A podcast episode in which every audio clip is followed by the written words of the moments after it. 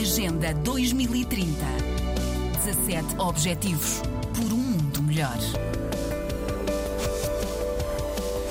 O objetivo é travar o aquecimento global para que o planeta não aqueça mais de um grau e meio em relação aos níveis pré-industriais. Para isso, António Guterres pediu um pacto de solidariedade climática.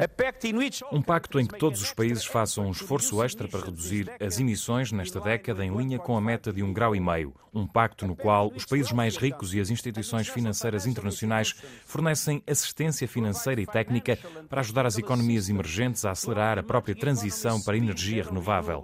Um pacto que fornecerá energia universal, acessível e sustentável para todos. Um pacto em que economias desenvolvidas e emergentes se unem em redor de uma estratégia comum.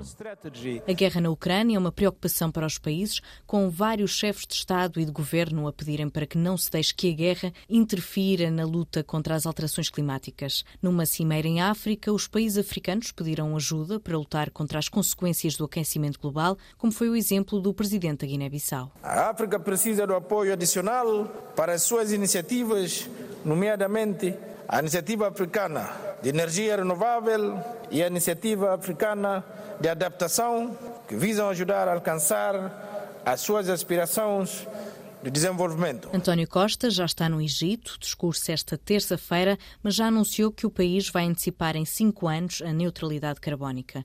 Portugal passa a atingir a meta em 2045. Agenda 2030. 17 Objetivos por um mundo melhor.